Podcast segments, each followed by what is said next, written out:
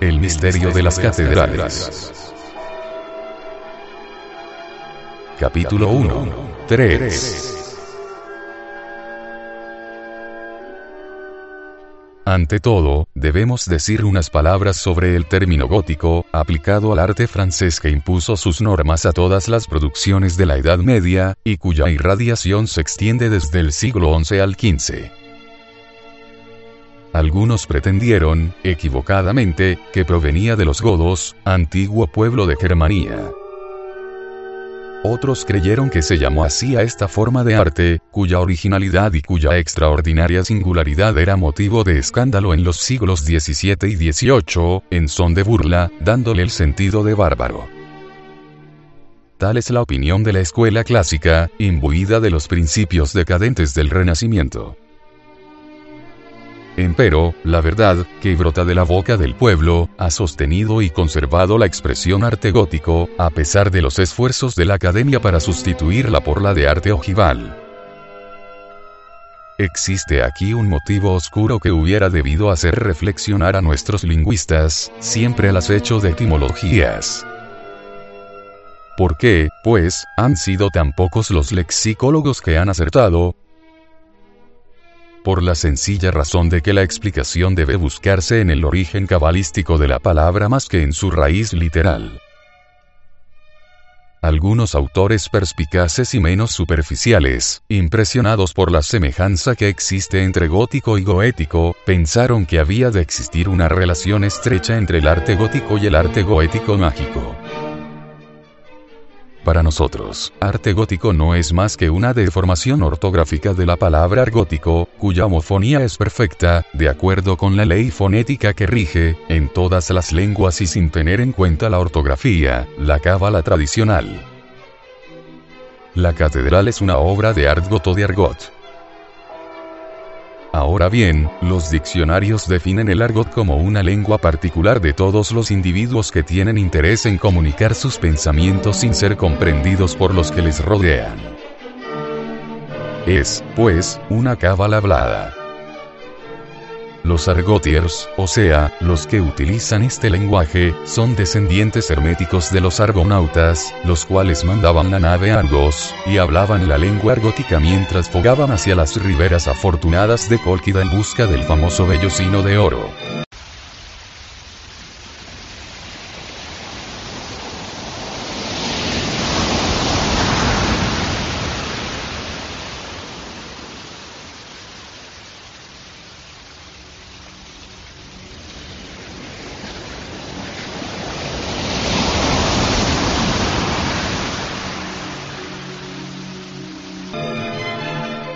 Todavía hoy, decimos del hombre muy inteligente, pero también muy astuto. Lo sabe todo, entiende el argot. Todos los iniciados se expresaban en argot, lo mismo que los truanes de la corte de los milagros, con el poeta Villon a la cabeza, y que los freemasons, o francmasones de la Edad Media, posaderos del buen Dios, que edificaron las obras maestras argóticas que admiramos en la actualidad. También ellos, estos nautas constructores, conocían el camino que conducía al jardín de las Hespérides. Todavía en nuestros días, los humildes, los miserables, los despreciados, los rebeldes ávidos de libertad y de independencia, los proscritos, los vagabundos y los nómadas, hablan el argot, este dialecto maldito, expulsado de la alta sociedad de los nobles, que lo son tampoco, y de los burgueses bien cebados y bien intencionados, envueltos en el armiño de su ignorancia y de su fatuidad.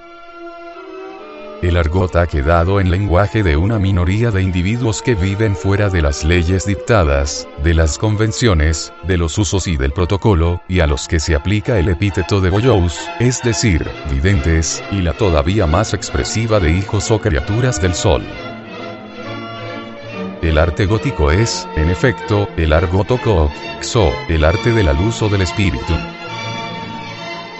Alguien pensará, tal vez, que estos son simples juegos de palabras. Lo admitimos de buen grado. Lo o esenciales que guían nuestra fe hacia una certeza, hacia la verdad positiva y científica, clave del misterio religioso, y no la mantienen errante en el dédalo caprichoso de la imaginación. No hay, aquí abajo, casualidad, ni coincidencia, ni relación fortuita todo está previsto, ordenado, regulado, y no nos corresponde a nosotros modificar a nuestro antojo la voluntad inescrutable del destino. Si el sentido corriente de las palabras no nos permite ningún descubrimiento capaz de elevarnos, de instruirnos, de acercarnos al Creador, entonces el vocabulario se vuelve inútil. El verbo, que asegura al hombre la superioridad indiscutible, la soberanía que posee sobre todo lo viviente, pierde entonces su nobleza, su grandeza, su belleza, y no es más que una triste vanidad. Sí. La lengua, instrumento del espíritu, vive por sí misma, aunque no sea más que el reflejo de la idea universal. Nosotros no inventamos nada, no creamos nada. Todo está en todo. Nuestro microcosmos no es más que una partícula ínfima, animada, pensante, más o menos imperfecta, del macrocosmos. Lo que creemos descubrir por el solo esfuerzo de nuestra inteligencia existe ya en alguna parte. La fe nos hace presentir lo que es. La revelación nos da de ello la prueba absoluta. A menudo flanqueamos el fenómeno, léase milagro, sin advertirlo, ciegos y sordos. Cuántas maravillas, cuántas cosas insospechadas no descubriríamos, si supiésemos disecar las palabras, quebrar su corteza y liberar su espíritu, la divina luz que encierra. Jesús se expresó solo en parábolas. ¿Podemos negar la verdad que éstas enseñan? Y, en la conversación corriente, ¿no son acaso los equívocos, las sinonimias, los retruécanos o las asonancias, lo que caracteriza a las gentes de ingenio, felices de escapar a la tiranía de la letra y mostrándose, a su manera, cabalistas sin saberlo, Añadamos, por último, que el argot es una de las formas derivadas de la lengua de los pájaros.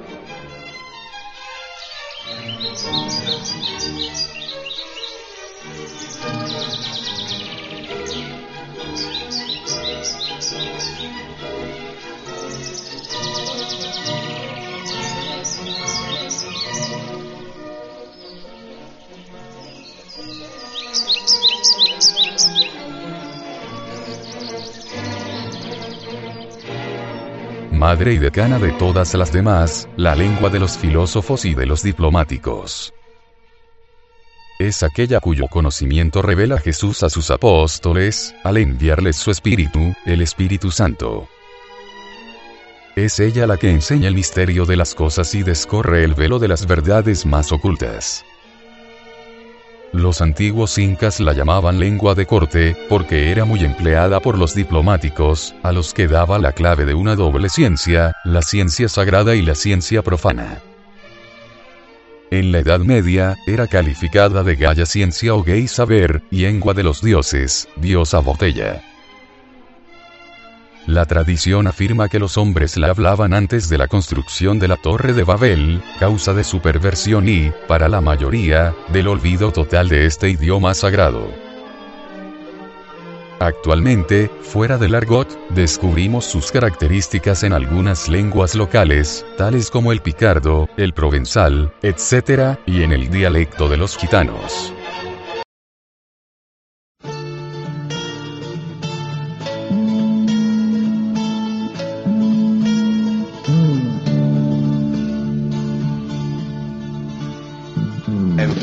Corazón tenía una herida, sufría, sufría. Le dije no es nada, más mentía, lloraba, lloraba. Por ti se ha hecho tarde desde anoche, no me detengas, déjame ir. Me dijo no mirarme en los ojos y me dejó cantando así. Sin culpa estoy yo, gitano es mi corazón. Cadenas rompió, es libre gitano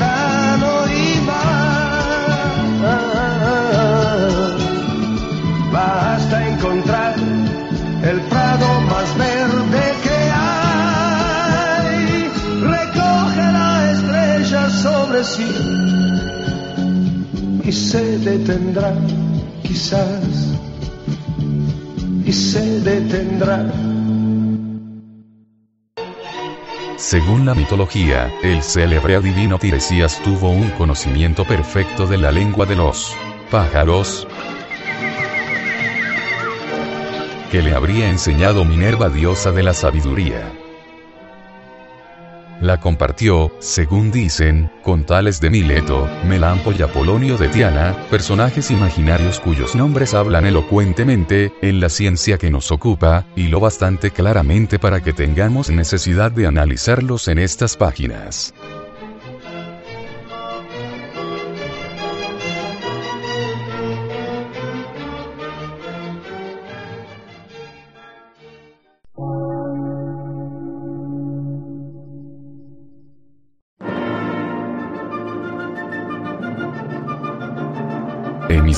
Gnóstica, transmundial.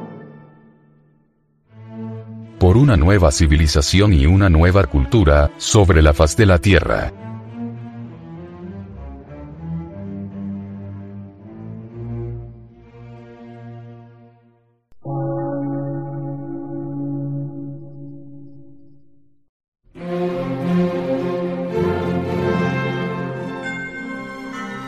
Medio de radiodifusión.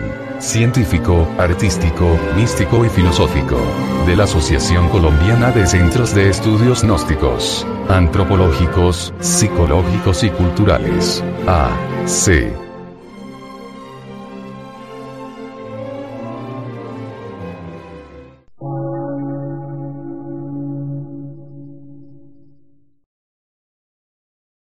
Lectura en movimiento. Difusión sin fronteras.